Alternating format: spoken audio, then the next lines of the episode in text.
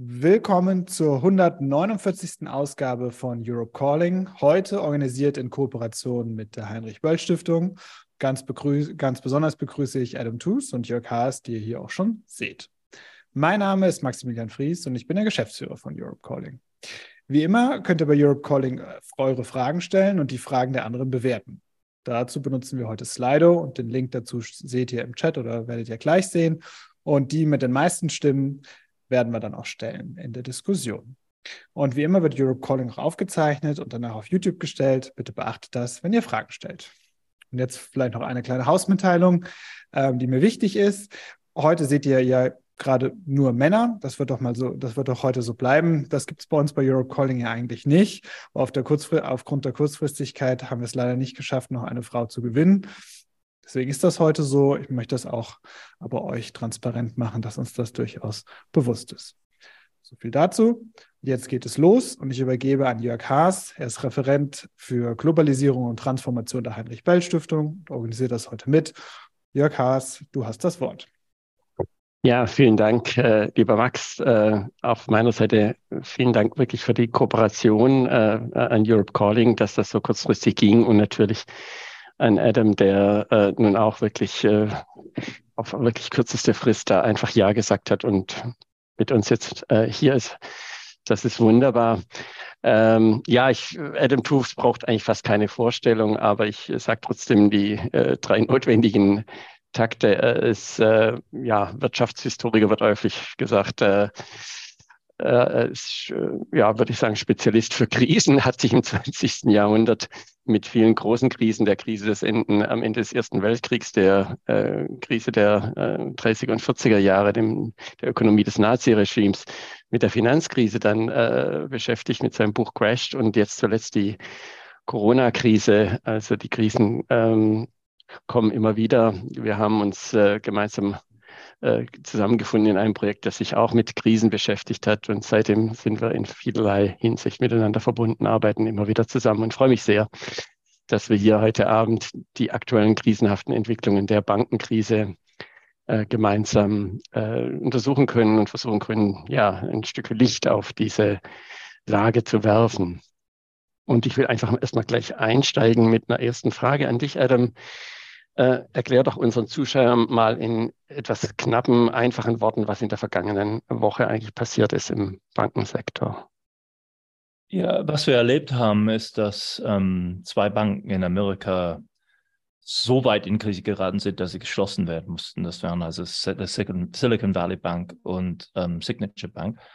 Und das sind mittelgroße Banken äh, im, im, amerikanischen Sinne. Also Silicon Valley Bank ist eine Bank mit einer Bilanz von rund 200 Milliarden Dollar, gehört also zur, ich glaube, in die, in die Riege der 20 größten Banken in Amerika. Und darüber hinaus hat sich die Welle der Unsicherheit nach Europa fortgesetzt und nun befand sich über das Wochenende auch Credit Suisse, die zweitgrößte ähm, Schweizer Bank, in einer so gefährlichen Lage, dass die Regierung dort zu einem Macht, äh, einen Angriff ge gestartet hat und eine gewisserweise einen Zwangsverkauf durchgesetzt hat an, an UBS, die, die, die dominante Bank jetzt in der Schweiz. Äh, und man kann in, in, im jeweiligen Fall natürlich ähm, bestimmte kritische Punkte festmachen. Es ist sind alles Banken mit Managementproblemen im Grunde. Aber ich denke, wir sollten an die allgemeineren Probleme herangehen. Und der, der erste Punkt ist einfach, dass alle Banken, äh, selbst gut geführte, ähm, vom Prinzip her im Grunde labile Strukturen sind. Denn die Funktion der Bank ist ja zu bilanzieren zwischen sehr kurzpflichtigen Verpflichtungen, das sind die Konten, also die Einlagen der Kunden, die für eine Bank zwar Geld sind, aber eben auch eine Verpflichtung gegenüber dem Kunden. Und auf der anderen Seite der Bilanz, wenn alles gut läuft, Anlagen, die einen Rendite, einen Zins, einen Gewinn abwerfen, die aber geradezu aus diesem Grund ähm, äh, tendenziell weniger liquide sind als die, ähm, die Verpflichtungen der Bank. Und daraus ergibt sich eine Spannung, die selbst bei einer gut geführten Bank äh, in einem Krisenmoment, bei einem Vertrauensverlust zu einem Zusammenbruch führen kann. Und das ist also eine, eine Struktur, die in ihrem Fundament von Vertrauen abhängt. Also eine Bank ist eine Vertrauenssache. Und die Frage ist also, wie wird das Vertrauen bewahrt und was könnte das Vertrauen erschüttern? Bei der Credit Suisse könnte man zum Beispiel auf eine Kette von Skandalen hindeuten, die, die das Vertrauen in die Führung der Bank unter, untergraben hat. Bei der Silicon Valley Bank ging es äh, um Verluste, die die Bank eingefahren hat, die den Einlegern auf einmal bewusst wurden. Und diese Verluste wiederum haben einen systematischen Aspekt. Also diese Verluste bei der Silicon Valley Bank sind sehr bezeichnend für die gegenwärtige makrofinanzielle, makroökonomische Lage in der Welt. Denn das, was Silicon Valley gemacht hat, ist im Grunde war eine Suche nach Sicherheit. Also Sie sind die Hausbank von Silicon Valley. Über die letzten zwei Jahre war ja da hoch, äh, eine Hochkonjunktur. Das Geld floss noch und nöcher und es wurde dann eingezahlt in die Silicon Valley Bank, so rund 100 Milliarden in Anla Einlagen. Und die mussten irgendwie angelegt werden. Und die Bank dachte sich, okay, wir gehen auf Nummer sicher, wir kaufen Treasuries. Also an, äh, äh, die, die ähm, Anleihen des amerikanischen Staates, eines der größten Finanzmärkte, die es in der Welt gibt. Eigentlich eine sichere Anlage, würde man denken. Nur eben, das sind fest versinnlichte Papiere. Und der Preis, der Wert eines fest versinnlichten Papiers, hängt kurzfristig vom Zinsspiegel ab. Also längerfristig nach Ablauf der Anleihe wird natürlich, äh, bekommt man seine 100 Dollar, seine 1000 Dollar, ähm, die gesamte ausstehende Geldsumme zurückbezahlt. Aber wenn man dieses Papier kurzfristig verkaufen muss, hängt, hängt das Wert dieser Staatsanleihe in sehr sensibler Form vom allgemeinen Zinsspiegel ab. Und was wissen wir über Zinsen in Amerika in den letzten zwölf Monaten? Sie sind natürlich gestiegen und zwar massiv gestiegen. Äh, und damit hat Silicon Valley und seine Führung, Silicon Valley Bank und seine Führung aus ziemlich schleierhaften Gründen nicht gerechnet. Die haben das nicht allen kalkuliert.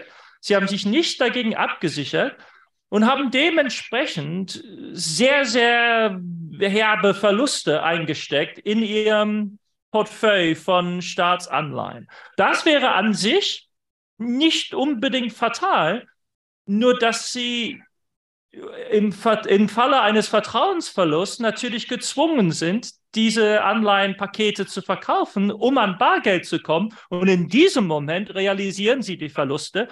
Und dann setzt ein Teufelkreis ein, weil dann die anderen Anleger merken, oh, wenn wir jetzt nicht sofort unser Geld herausziehen aus der Bank, sind wir, gehören wir möglicherweise zu den Verlierern, wenn am Schluss dann, wenn die Bank sich auflöst, das Geld einfach nicht da ist, um alle Anleger auszubezahlen. Und dann wird es rationell für jeden Anleger einfach das Geld abzuziehen, was drin steckt. Und das hat dieser, dieser Zustand, also diese Labilität, machte sich Ende Februar, Anfang März schlagartig bemerkbar.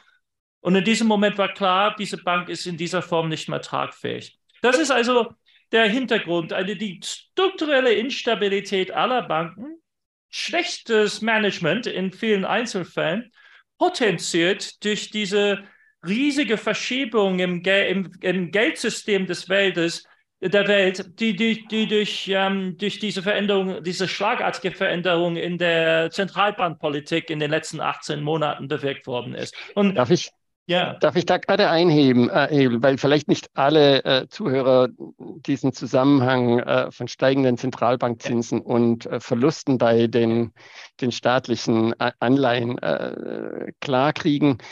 Ich versuche es mal mit meinen Worten zu erklären, äh, korrigiere mich dann, wenn ich es falsch habe, aber wenn ich sozusagen eine mit weiß ich nicht genau, ein Prozent verzinste langlaufende zehnjährige Anleihe haben vom amerikanischen Staat und die Zentralbank hebt die Zinsen an, dann ist dieses Wertpapier, wenn ich es verkaufe und ich kann zukünftig äh, drei Prozent oder vier Prozent Anleihen kriegen vom amerikanischen Staat, dann kauft mir natürlich niemand meine einprozentige Anleihe so einfach ab. Das heißt, ich kann die nur mit einem Abschlag, vielleicht mit 90 Prozent des Wertes oder was auch immer, also mit einem Wertverlust verkaufen. Und das ist mehr oder weniger, was der Silicon Valley passiert ist. Die haben länger anlaufende laufende Anleihen äh, aus der Niedrigzinszeit quasi noch gehabt und äh, jetzt kam der Zinsanstieg und diese Anleihen wurden waren praktisch weniger wert. Das ist doch so ungefähr der Mechanismus, oder? Genau, genau. Und, und äh, der, das Marktgleichgewicht stellt sich wieder her, wenn berechnet auf dem neuen niedrigeren Preis deine 1% auf 100 Dollar dann im, im Endeffekt dann doch 3% sind. Das ist ja, das ist ja dieses, diese ausgleichende Bewegung. Also der Preis mhm. bewegt sich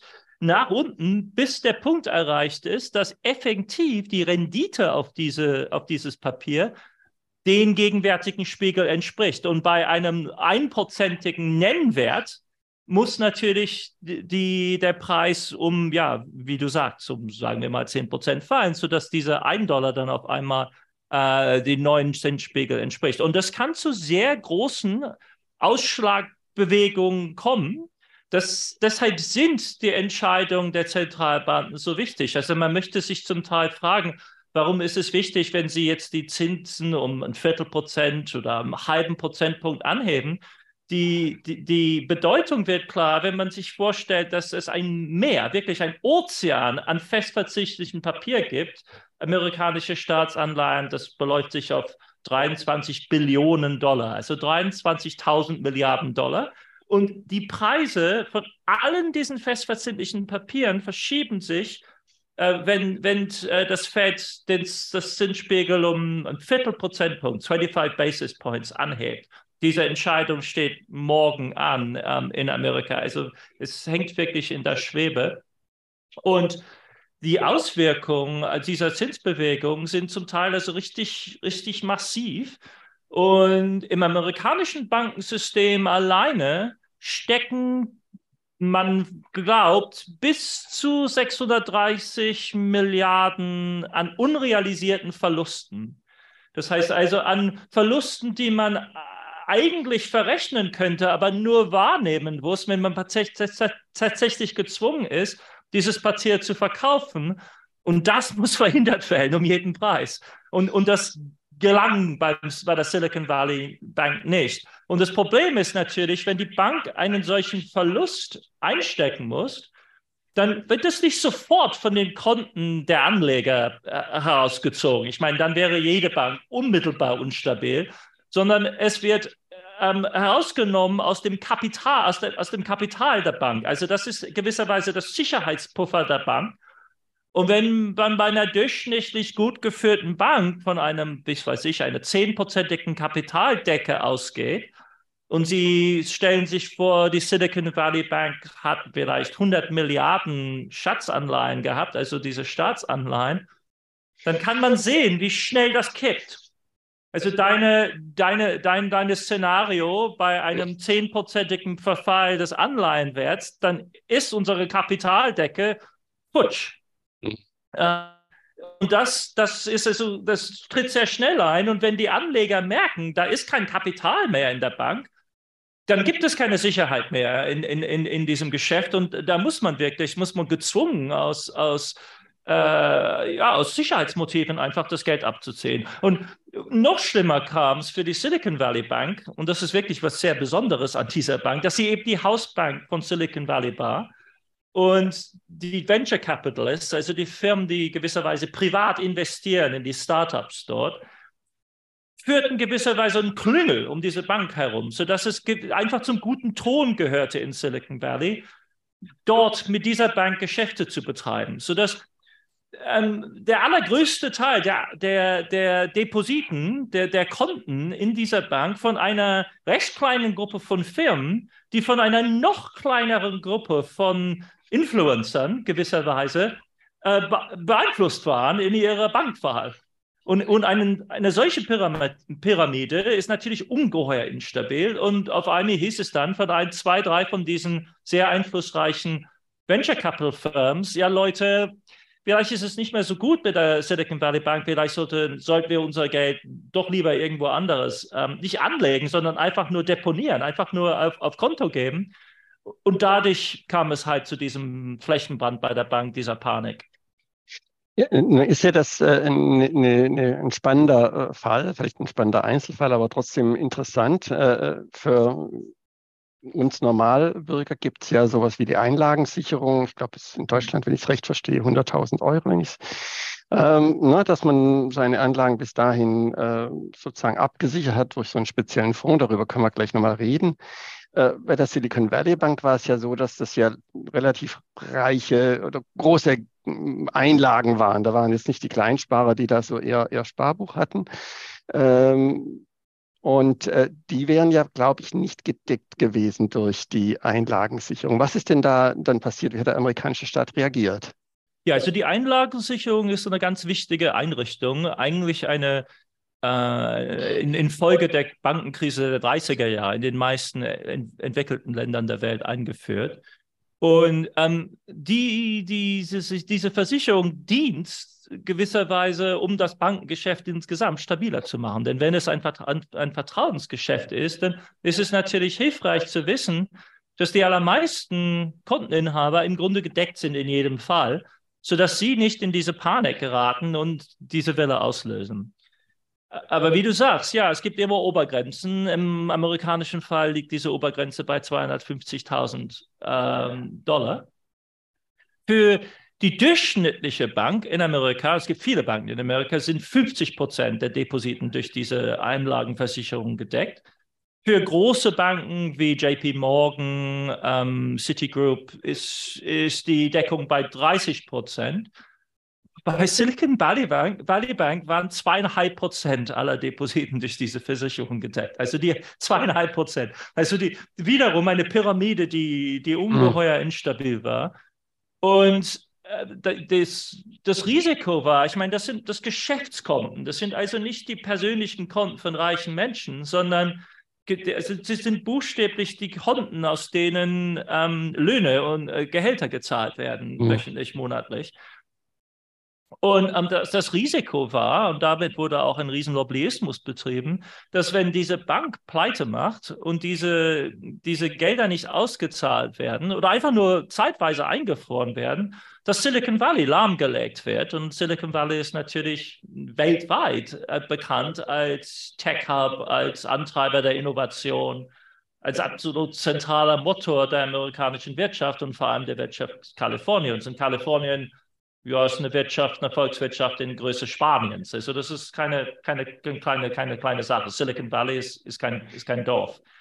Und ähm, das war halt das Argument, mit dem dann über das entscheidende Wochenende die Treasury, die Federal Deposit Insurance, äh, die, das Fed, also die amerikanische Zentralbank und letztendlich die Biden-Regierung gezwungen worden zu entscheiden, dass äh, in diesem Fall diese Obergrenze aufgehoben wird, sodass im Grunde alle Depositen dort gedeckt werden.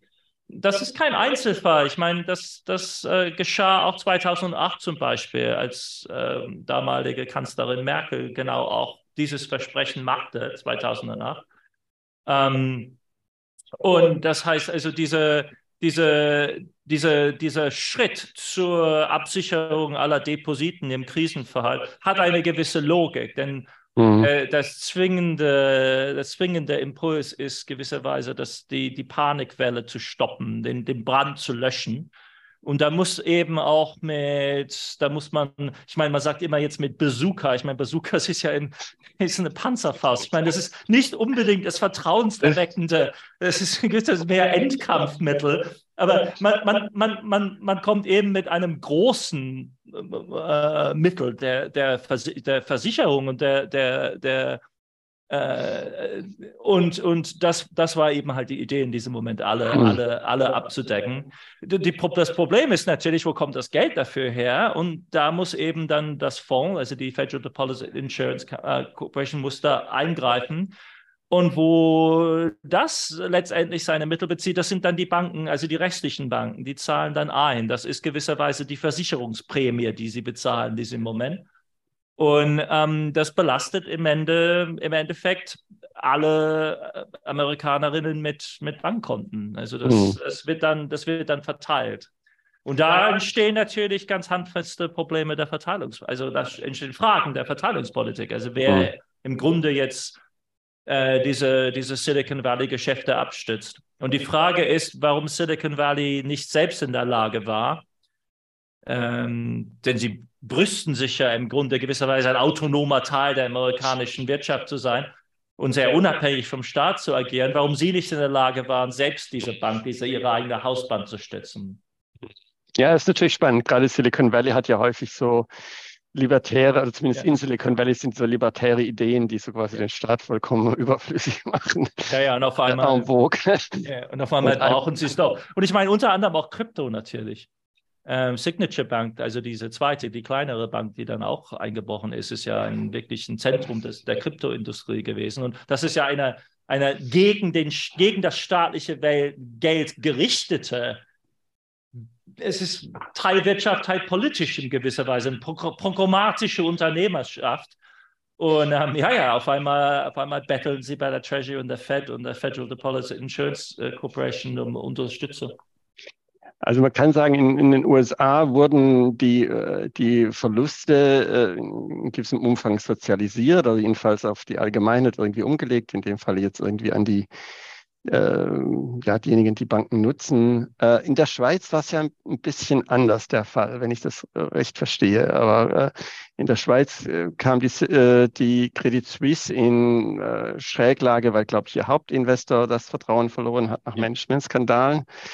Aber was passierte dann? wurde sie auch einfach so rausgekauft oder wie, wie ging da die Geschichte weiter? Also die Verbindung zwischen den Krisen ist, glaube ich, diese, diese Erschütterung des Vertrauens, sodass mhm. gewisserweise dann die Frage im Raum stand, wer ist als nächstes dran und die Credit Suisse, die kriselt schon seit Monaten. Hab, jemand hat im, im YouTube ein Video entdeckt, in dem ich schon im Oktober letzten Jahres in Zürich den Leuten gesagt habe, also Credit Suisse, Credit Suisse. Ich erinnere mich selbst nicht mehr dran, aber ähm, es war damals in den Shark-Zahlen die, die, die, diese Credit Default Swaps, also diese Kreditausfallversicherungsscheine, äh, die man kaufen kann. Der Preis davon ging in die Höhe, was immer ein Alarmzeichen ist für die die Destabilisierung einer Bank. Also Credit Suisse war im Fadenkreuz gewisserweise. Und dann ging es richtig los. Also da gab es auch zu einem Run, also ein, ein Abzug der, der Depositen äh, in Höhe von 100 Milliarden äh, äh, Franken im letzten Quartal letzten Jahres und vermutlich äh, zunehmend äh, Anfang dieses Jahres. Und auch bei der, auch bei der Credit Suisse muss man vermuten, dass Verluste in der Balance stecken, sodass auf der Anlagenseite dann die, das, das Ausbalancieren nicht, nicht funktioniert. Obwohl sie nicht, also das, was Silicon Valley gemacht hat, das hat keine große Bank in dieser absurden Form nochmal gemacht. Also da muss man ins Detail gehen, um das, also um, um, um auszubuchstabieren, wie verrückt diese Anlagenstrategie war. Aber nein, im, im, im Credit Suisse-Fall ähm, sehen wir etwas, äh, das mehr gewisserweise den Eingriffen 2008 ähnelt. Also erstmals ist das im Grunde eine Übernahme der Credit Suisse durch die, durch die UBS. Was, was die Schweizer sehr lange, da haben sie sich dagegen gestrebt, äh, ge, weil, weil, weil das natürlich gewisserweise eine Monopolstellung einer Bank dann bedeutet. Und UBS war 2008 im Grunde einer Pleite und musste gerettet werden durch, durch den Schweizer Staat, sodass man jetzt einen noch größeren Koloss hat. Aber im Moment der Krise gab es keinen anderen plausiblen Käufer für Credit Suisse.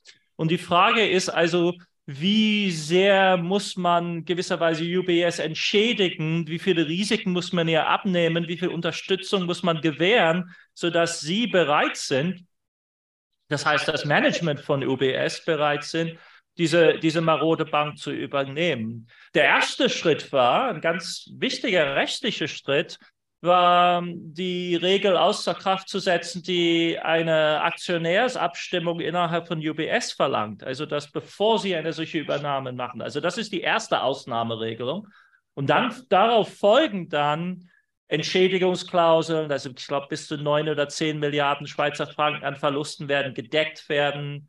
Ähm, und darüber hinaus ist eine doppelte Unterstützung seitens der Zentralbank gewährt worden, sodass die UBS weiß, dass sie durch die Probleme von Credit Suisse nicht selbst äh, in, dem, in, in, in, dem, in dem Stuhl gerät und dadurch gewisserweise selbst in eine Krise hineinstolpern könnte. Darüber hinaus hat sie Credit Suisse für was weiß ich, drei, drei Milliarden äh, Schweizer Franken erworben, also zu einem riesigen Abschlag.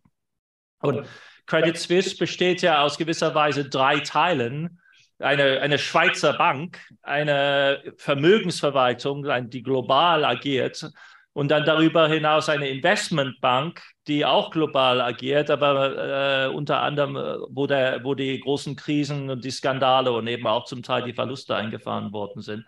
Und das, diese drei Teile werden jetzt vermutlich von UBS separat äh, jeweils einzeln verdaut werden, vielleicht weiterverkauft man, man wird sehen, wie sich diese Umstrukturierung fortsetzt. Aber das Ganze ist gewisserweise durch Staatseingriff gestützt worden. Es gibt also drei Modelle, die wir jetzt haben in dieser Krise. Das eine ist die Abwicklung von Silicon Valley Bank durch die Depositenversicherung, also die FDIC. Das andere ist dieser Ad-hoc-Staatseingriff des, Sta des Schweizer Staates mit Verkauf an UBS. Und das dritte Modell ist, das, was wir bei der First Republic Bank gesehen haben in Amerika, eine, eine weitere mittelgroße Bank.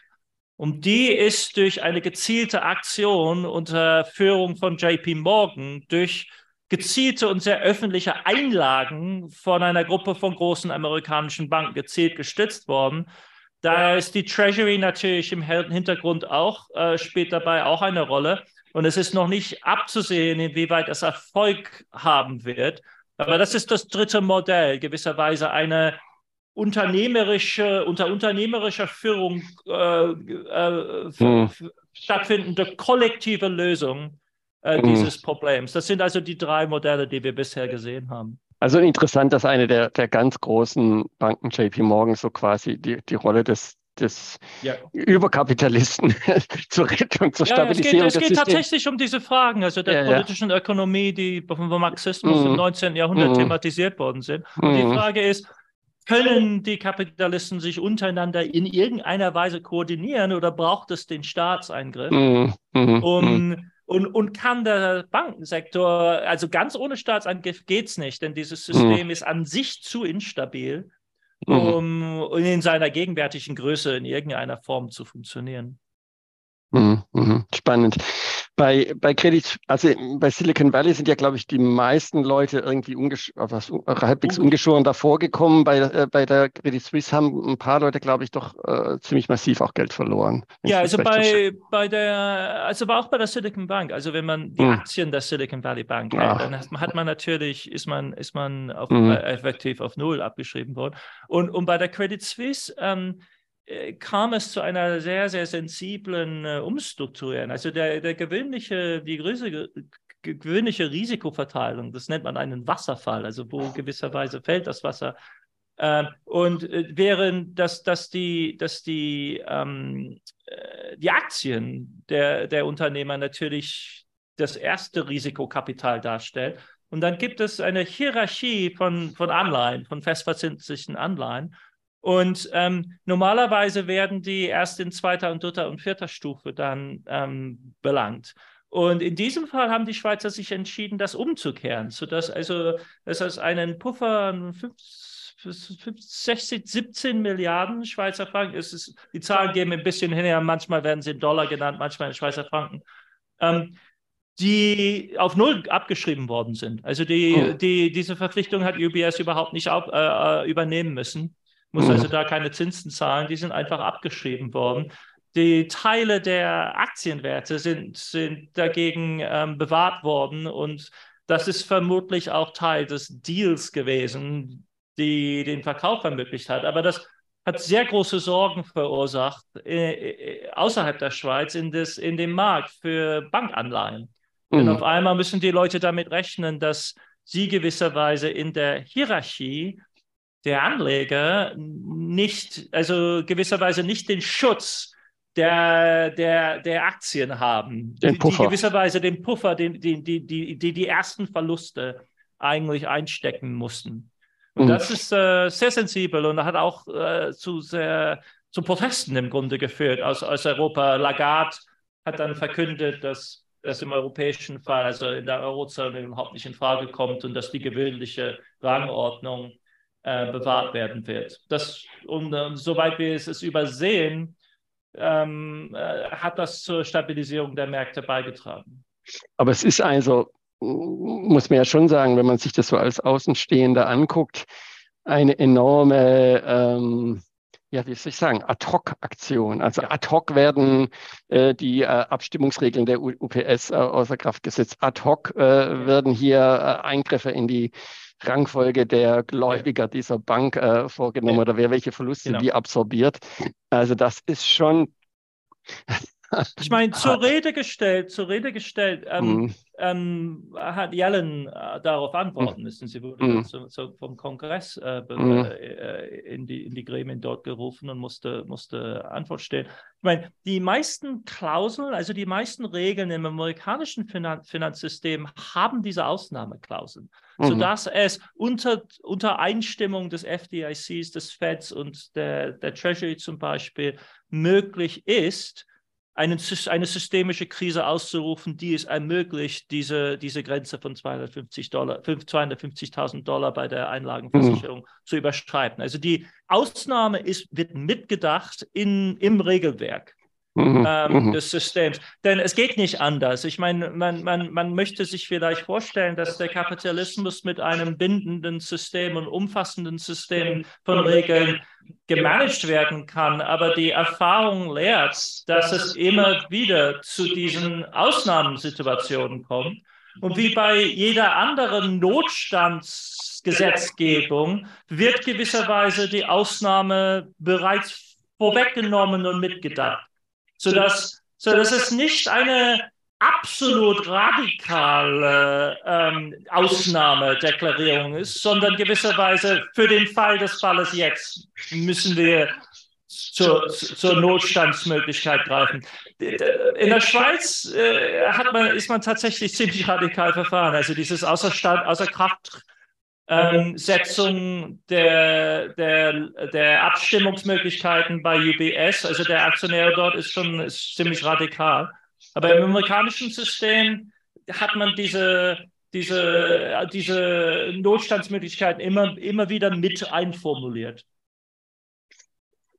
Ja, ähm, ich äh, sehe gerade äh, von, von äh, Max, glaube ich, schon erste äh, Signalisierung, dass da vielleicht Fragen sind. Äh, Ach nein, das war das Feedback, das äh, wir ganz kurz äh, in deinem Kanal auch Adam gehört haben. Nein, dieses ah, okay.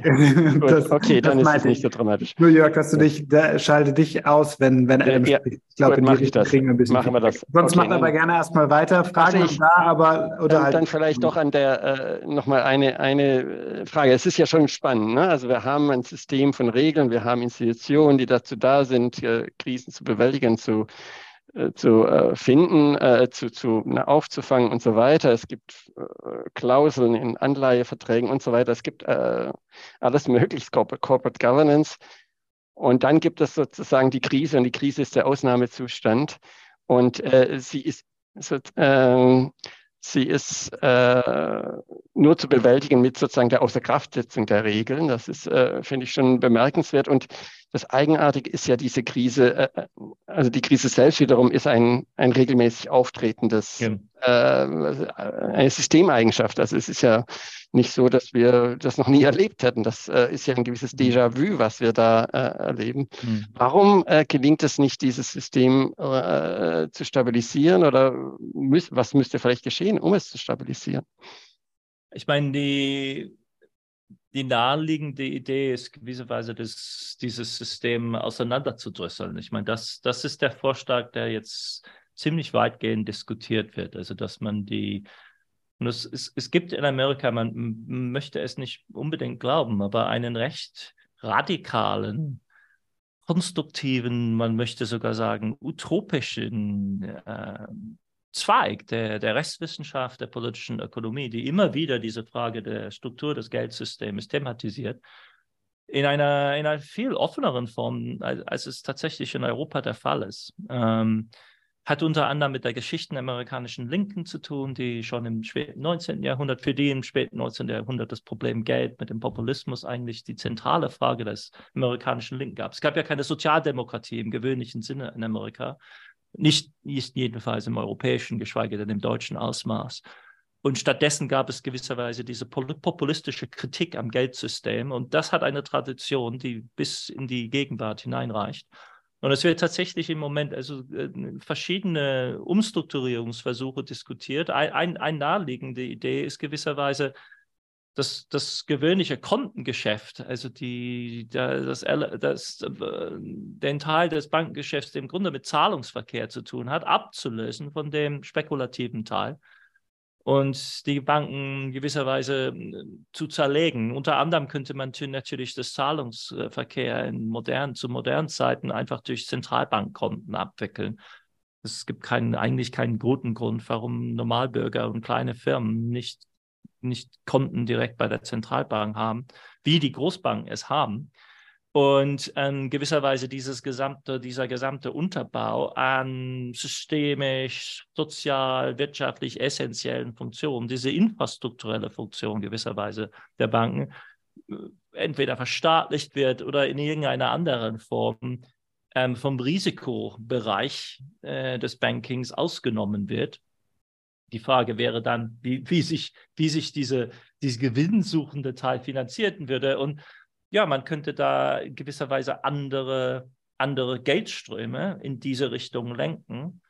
Denn es werden ja auch Anleger, es wird natürlich auch Anleger geben, die bereit sind, den Banken auf Zeit, gewisserweise mit Zeitkonten, äh, diese Finanzierung zu bieten. Und das, diese Segmentierung wäre gewisserweise eine Möglichkeit. Nicht das Risiko, nicht die Konjunktur an sich zu, zu entschärfen, denn diese Risikobereitschaft wäre noch da und die Mittel zur, zur Kreditvergabe aber gewisserweise die, die, die infrastrukturellen Funktionen zu trennen.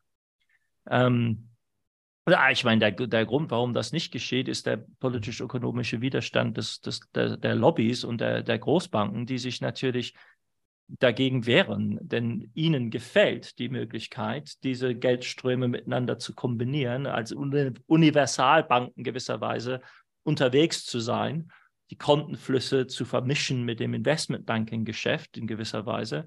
Und ähm, das, äh, man kann sich also vorstellen, wie man zu einem stabileren System kommt.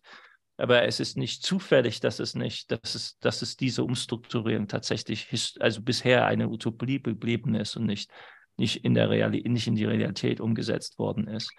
Aber, Aber es ist interessant, dass diese Diskussion hochkommt und es ist ein, ein Zeichen dafür, für, wie die Delegitimierung gewisserweise des Status quo durch diese Krisen. Ich will das nur transparent machen, hier auch von Seiten des Publikums. Simon fragt zum Beispiel, das ist äh, eine unserer höchst gewotesten Fragen hier, dass auch Martin Wolf von der FT genau das vorschlägt, äh, letztlich eine Abschaffung des Bankwesens. Ersetzt werden sollen die Banken durch Zentralbankengeld und Mutual Funds. Geld- und Kreditstiftung werden so getrennt. Genau, das fragt er auch und das fragen hier und sagen auch viele andere Trennbankensysteme. Und du hast schon gesagt, die, die Lobby steht dagegen, aber hast du das Gefühl, dass da jetzt Bewegung reinkommt? Ähm, nicht eine so große Bewegung. Nein, nee, ich meine, es gibt ja auch die gegenteilige Argumentation, die sagt, das Problem bei, bei SVB, also bei Silicon Valley Bank, war, dass sie so klein war und ähm, dass, man, dass man sie gewisserweise ähm, absorbieren muss in die, in die Struktur der amerikanischen Großbanken. Das amerikanische Bankensystem ist sehr fragmentiert. Und ähm, es, ist, es ist nicht ungewöhnlich, dass kleine Banken in Amerika pleite machen. Ähm, das, das Problem bei der SWB war, dass sie im Grunde dann doch systemrelevant äh, war. Das heißt also, und Martin Wolf, ähm, äh, den ich sehr schätze, ähm, diskutiert zwar diese Möglichkeit, sagt aber, dass er es für sehr unwahrscheinlich hält, dass wir uns in diese Richtung bewegen. Ähm, das ist einem, in einem, äh, einem Aufsatz, der jetzt in den letzten 24 Stunden in der Financial Times erschienen ist. Und ähm, er plädiert im Grunde für eine rigorose Anwendung der bisher bestehenden Regulierung.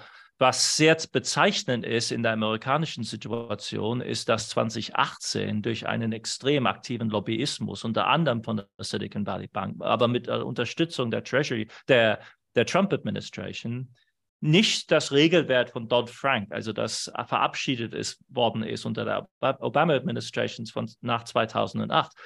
Diese, diese, dieses Regelwerk wurde nicht demontiert, aber es wurde von ihnen ausgehöhlt, indem eine Reihe von gewisserweise Aussparungen, Auslassungen, Grenzverschiebungen vollzogen worden sind, die, die den Effekt hatten, dass Silicon Valley Bank nicht mehr mit der gleichen Intensität von den Aufsichtsbehörden äh, kontrolliert, reguliert äh, und übersehen worden ist. Dass sie haben kein Stress-Testing zum Beispiel machen müssen. Das sind diese hypothetischen ähm, Planspiele gewisserweise, die die großen Banken alle durchmachen, durchspielen müssen, wo Szenarienplanung gemacht wird und man versucht, die Ausmaße einer möglichen Krise in einer Bank festzumachen und sogar selbst die Abwicklung. Es sind so, so, sogenannten Living Wills, also die das sind die, die, die, das Testament. Also die Banken bereiten ihre eigenen Testamente vor für, die, für, die, für den Fall der Abwicklung. All das mussten Banken dieser Größenordnung nicht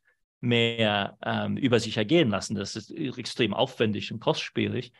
Und ähm, da ist realistischer ist es, glaube ich, daran zu denken, dass es einen Ausbau dieser Regulierung, einer vorsorglichen Ausbau geben muss. Wobei man sagen muss, die, das dass, dass die, die Fehler, die Auslassung bei der Aufsicht von Silicon Valley Bank sind so horrend, also so extrem, dass man, dass man auch gewisserweise fragen muss, welches System helfen könnte, wenn es in dieser Form angewendet wird, also wie wir es in diesem Fall gesehen haben. Also es, ist, es, ist, äh, es braucht wirklich eine, es braucht einen unabhängigen Untersuchungsausschuss. Und auch das ist, ist wäre ein, wäre ein Schritt in die richtige Richtung, gewisserweise Strafe und Sühne in, einzuführen in das Finanzsystem, die Verantwortlichen wirklich auch zur Verantwortung zu ziehen. Denn also wer sich die Bilanz von Silicon Valley Bank anschaut, da, also da stehen einem die Haare zu Berge. Es ist einfach nicht zu fassen, welches Risiko da ähm, von der Bankführung auf sich genommen worden ist und wie verantwortungslos sie sich gewisserweise verhalten haben aber auch die Verwalter des Geldes der Firmen, die ihre Geld, ihr Geld dort, dort ähm, angelegt haben. Ja, äh, ich wollte vielleicht doch äh, noch einmal nachhaken bezüglich dieser Bankenkrise. Es ist ja in gewisser Weise etwas ähm, ja fast schon konventionelles, dass man wieder eine Bankenkrise hat. Mhm. Die Krisen, die Instabilitäten und krisenhafte Entwicklungen auf den Finanzmärkten sind ja nicht nur im Bankensektor verborgen, sondern es haben sich ja in den, äh, in den vergangenen Jahren auch Instabilitäten eher im Bereich der sogenannten Schattenbanken, also des mhm. nichtbanklichen Geschäfts ähm, äh, entwickelt. Äh, insofern, wenn wir die Banken immer stärker schön in so eine regulatorische Zwangsjacke stecken, entweicht dann eigentlich das Risiko und die, die Instabilität in weniger scharf regulierte äh, Nichtbankenbereiche. Das wird mich ja, interessieren. unter anderem, ich meine, bei diesem Trend, Trennbankenvorschlag ist ja Idee, dass ist die Idee ja, dass die, die eher spekulativen Geschäfte in diesen Investmentfondsbereich abgeschoben werden. Das sind dann die Money Market Mutual Funds oder Investmentfonds in Europa. Und das sind im Moment jedenfalls eigentlich die großen Krisentreiber. Das war schon 2008 der Fall und dann nochmal 2020. Denn das sind ähm, Anlage, äh, äh, Fonds, die gewisserweise eine, eine bessere, also mehr als gewöhnliche Zins, äh, äh Zinsen versprechende Rendite anbieten und auf der anderen Seite den Anlegern eine unbeschränkte Möglichkeit anbieten, das Geld auch herauszuziehen aus dem Fonds bis zu dem Punkt, wo sie es dann nicht mehr können und dann können sie sogenannte Sperrregeln einführen. Also sie können das dann gaten und, und das, den Fonds schließen, was natürlich dann zu Panik führt, in dem Moment, wo dann gewisserweise der Fonds geschlossen werden muss. Und wir haben das 2020 im März äh, in, dem damaligen, äh, in der damaligen Covid-Krise, als wir, als ähm, also auch damals haben wir große Veranstaltungen gemacht mit der Heinrich-Böll-Stiftung, äh, in diesem Moment waren diese Fonds, auf die gewisserweise das Risiko in diesen Trendbankenvorstellungen verschoben werden soll, ihre Schwäche gezeigt. Eine, ein anderer Knackpunkt, der unter anderem auch in der letzten Woche sich sehr, sehr ähm, bemerkt gemacht hat, ist, sind die, sind die großen Finanzmärkte, wo festverzinsliche, festverzinsliche Papiere gehandelt werden, unter anderem auch der Treasury-Markt, die auch ähm, eine enorme Labilität jetzt aufweisen, ähm, unter anderem aufgrund der, der mangelnden Bereitschaft der großen Banken, vor allem JP Morgan, ähm, haltenmäßig gewisserweise die, die äh, im Moment einer, einer Panik verkauften Treasuries zu absorbieren und, und ähm, äh, zu halten. In, in, in diesem Fall ging es umgekehrt darum, dass, dass es eine riesige Nachfrage nach Treasuries gab und es gab niemand, der gewisserweise diese Nachfrage bedienen konnte, weil, weil niemand Treasuries mehr auf Halde hält. Aufgrund der zunehmend scharfen Regulierung und Liquiditätsregulierung der, der Banken, sodass tatsächlich wir einen eher ökologischen Ansatz brauchen. Also wir brauchen tatsächlich einen Ansatz, der nicht nur bei den Banken ansetzt, der, sondern der makroskopisch diese Risiken abschätzt. Und wir können, wir sollten und dürfen uns auch nicht nur auf die entwickelten Länder, das heißt Europa, Japan, Ostasien, Amerika konzentrieren, sondern darüber hinaus auch noch die verdrängten Risiken für, für große Teile der, der, der Weltwirtschaft ähm, im, im Auge behalten.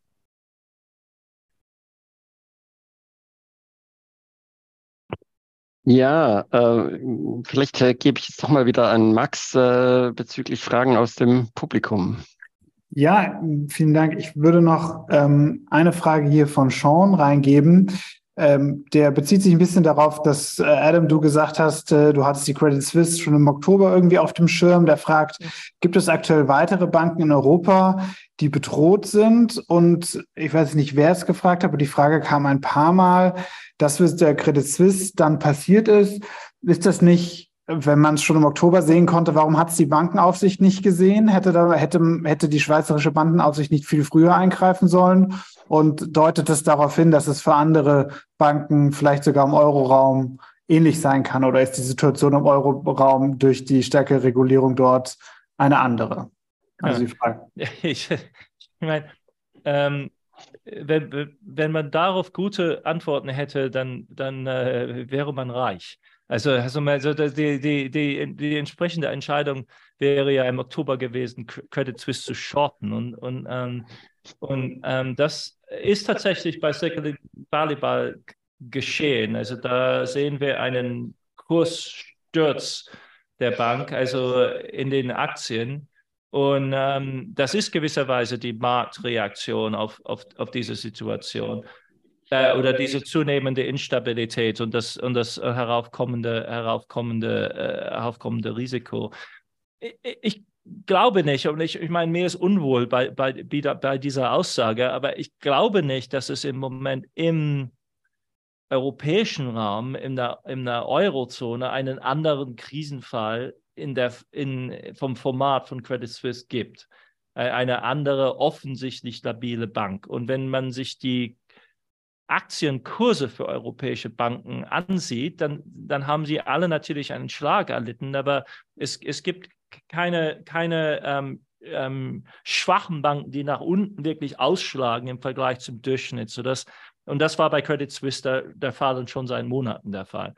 Ähm, Im amerikanischen System munkelt man ein bisschen über Bank of America, war, wo, wo wohl sehr, sehr große Verluste ähm, im Treasury-Portfolio äh, entstanden sind. Aber Bank of America ist, also wenn es eine Bank gibt, die zu, äh, zu groß ist, um, um, um Havarie zu erleiden, also too big to fail ist, dann ist es Bank of America. Es ist undenkbar, dass diese Bank untergeht. Das war ja bei Citigroup 2008 der Fall. Da muss man auch wirklich unterscheiden zwischen Banken, die tatsächlich systemisch relevant sind, wo man, wo, wo, wo man davon ausgehen muss, dass im Hintergrund also wirklich Stützungsaktionen laufen würden, die, die für eine Stabilität sorgt. Unter anderem hat zum Beispiel über das Wochenende, und das ist nicht, nicht irrelevant in diesem Kontext, das FED die sogenannten Swaplines aufgemacht, um sicherzustellen, dass es nicht zu einem Dollar-Liquiditätsengpass kommt. Das Swaplines, um das zu erklären, sind äh, äh, äh, Einverständnisse, Arrangements zwischen den Zentralbanken, die es europäischen äh, Zentralbanken, der Bank of Japan äh, unter anderem, ermöglichten, gegen ihre eigene Währung, also gegen Euro oder durch, gegen Yen oder durch Pound Sterling, in mehr oder weniger unbegrenzter Menge Dollar zu beziehen. Warum würden sie das brauchen?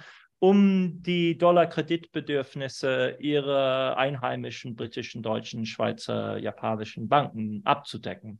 Warum würden das die Amerikaner machen? Weil sie keine Verunsicherung der amerikanischen Kreditmärkte durch ähm, Fire Sales, also ähm, Notverkäufe von amerikanischen äh, Werten durch diese nicht-amerikanischen Banken. Das wollen sie um jeden Preis verhindern, sodass sie gewisserweise über diesen indirekten Weg Dollar in die Welt schleusen.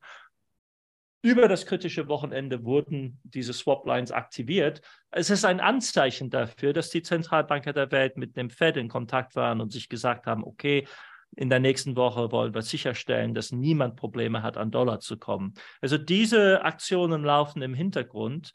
Und äh, wenn JP Morgan auch noch in der Lage ist, eine Koalition hinter äh, der First Republic Bank zu stellen, äh, neigt man, glaube ich, zu der Annahme, dass im Moment, abgesehen von Credit Suisse, also die, die, die Großwetterlage einigermaßen stabil ist und tendenziell sich stabilisieren wird. Es, es wird unter anderem gemunkelt, dass die Deutsche Bank Interesse hatte an verschiedenen Teilen von Credit Suisse, was auch ein Zeichen dafür ist. Deutsche Bank war ja lange Zeit notleidend, gehörte eigentlich zu den schwächeren Teilen des europäischen Bankensystems. Wenn Sie mittlerweile in Stimmung sind, äh, da Einkäufe zu tätigen, dann ist das bezeichnend für den Wandel. Also man, man hatte den Eindruck über die letzten sechs Monate, dass die europäischen Aktien und die europäischen Banken eigentlich in einer relativ für ihre Verhältnisse jedenfalls relativ günstigen Lage gekommen waren.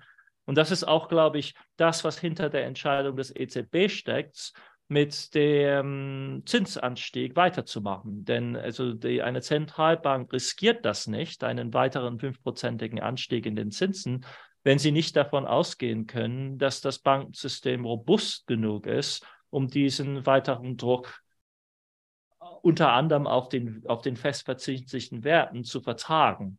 Und ähm, das EZB weiß mehr über die europäischen Banken, als wir als Normalbürger jemals wissen werden. Da wollte ich jetzt vielleicht an der Stelle gerade auch auf die Auswirkungen dieser ganzen Krise mal kommen. Ne? Also was, äh, gut, es haben bestimmte Leute viel Geld verloren, äh, aber was bedeutet diese Bankenkrise äh, makroökonomisches? Ja. Äh, was hat das für Auswirkungen auf die Weltwirtschaft, auf die amerikanische, auf die europäische Wirtschaft? Äh, und was hat das eigentlich, äh, wie, wie können oder sollen Zentralbanken darauf reagieren? Sie scheinen ja momentan zu sagen, ich, wir machen einfach so weiter. Ja, man, ähm. man, man, könnte sogar sagen, also etwas zynisch, dass, dass, dass das ja im Grunde, also diese, diese Krisen Teil des Programms waren.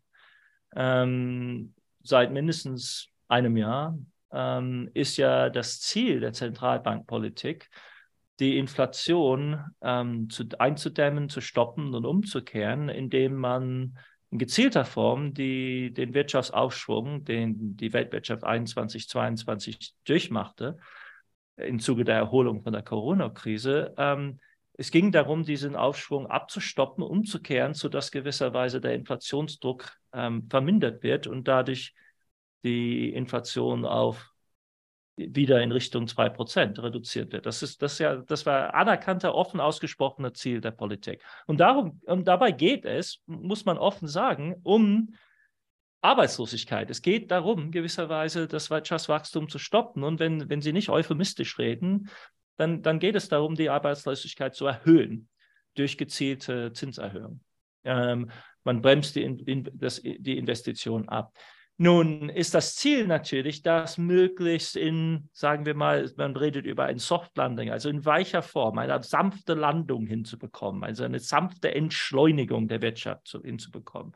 Aber im Endeffekt, also wenn man diesen Gedanken schlüssig zu Ende denkt, dann sind Krisen dieser Art in gewisser Weise mit vorprogrammiert. Nur man hofft, dass es kleinere Krisen sind. Nur gewisserweise in bestimmten Haushalten, in bestimmten kleineren Firmen, die keine systematische Auswirkung haben. Aber es haben ja im Tech-Sektor zum Beispiel in den letzten Monaten einige 10.000 Menschen bereits ihren Jobs verloren. Amazon hat jetzt gerade gestern, glaube ich, 7.000 oder 8.000 Kündigungen an, an, an, äh, ähm, angekündigt sodass diese, diese Entschleunigungswelle im bereits gewisserweise Ziel des, äh, der Politik war, Aber Ziel war gewisserweise die Entwicklung umzubiegen und es nicht zum Bruch zu kommen zu lassen. Und das ist gewisserweise das Risiko bei, bei der Silicon Bank-Krise, aber eben auch bei der Credit Suisse-Krise, dass dadurch sehr, sehr schädliche Nebeneffekte erzeugt werden. Und worum es konkret geht, ist, dass im Silicon Valley das Geschäft einfach zum Erliegen kommt. Also wenn,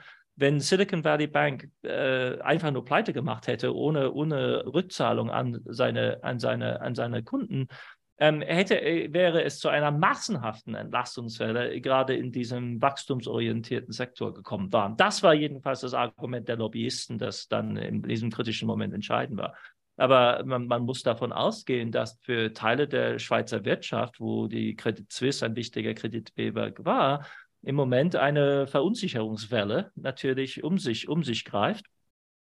Und das untergräbt die, das, äh, die Chancen eines weiteren Wirtschaftsentwicklung. In Amerika denke ich, dass es möglicherweise zu einer zu einer, nicht Umdenken bei der Fed kommen könnte, aber zu einer Entschleunigung vielleicht bei der weiteren Steigung der, der Zinsraten. Vor allem muss man im amerikanischen Bereich daran denken, dass die kleineren Banken, die jetzt in Mitleidenschaft gezogen worden sind durch die Krise bei Silicon Valley Bank, vor allem äh, wichtig sind im Bereich der, des Immobilienkredits und vor allem äh, nicht für Wohnimmobilien, sondern für Geschäftsimmobilien verschiedener Formen. Das ist ein Riesensektor in Amerika, einige 10 Billionen Dollar. Und ein Sektor, der bereits durch den riesigen Anstieg in den Zinsraten, also die Hypothekenzins hat sich verdoppelt 2022 in Amerika. Das führt natürlich zu einer Entschleunigung, massiven Entschleunigung des Immobilienmarktes, dass dieser Effekt jetzt massiv potenziert wird durch eine Kreditbeschränkung. Also nicht nur dadurch, dass der Kredit teurer wird, sondern einfach, dass kein, kein Kredit mehr zu bekommen ist bei diesen kleineren Banken, die jetzt unter massiven Druck kommen. Also solche Effekte müssen jetzt mitgedacht werden. Viele Großbanken, viele Analysten bei den Großbanken haben jetzt das Risiko eines Hardlandings sehr viel höher, setzen das Risiko sehr viel höher an jetzt als vor einigen Wochen.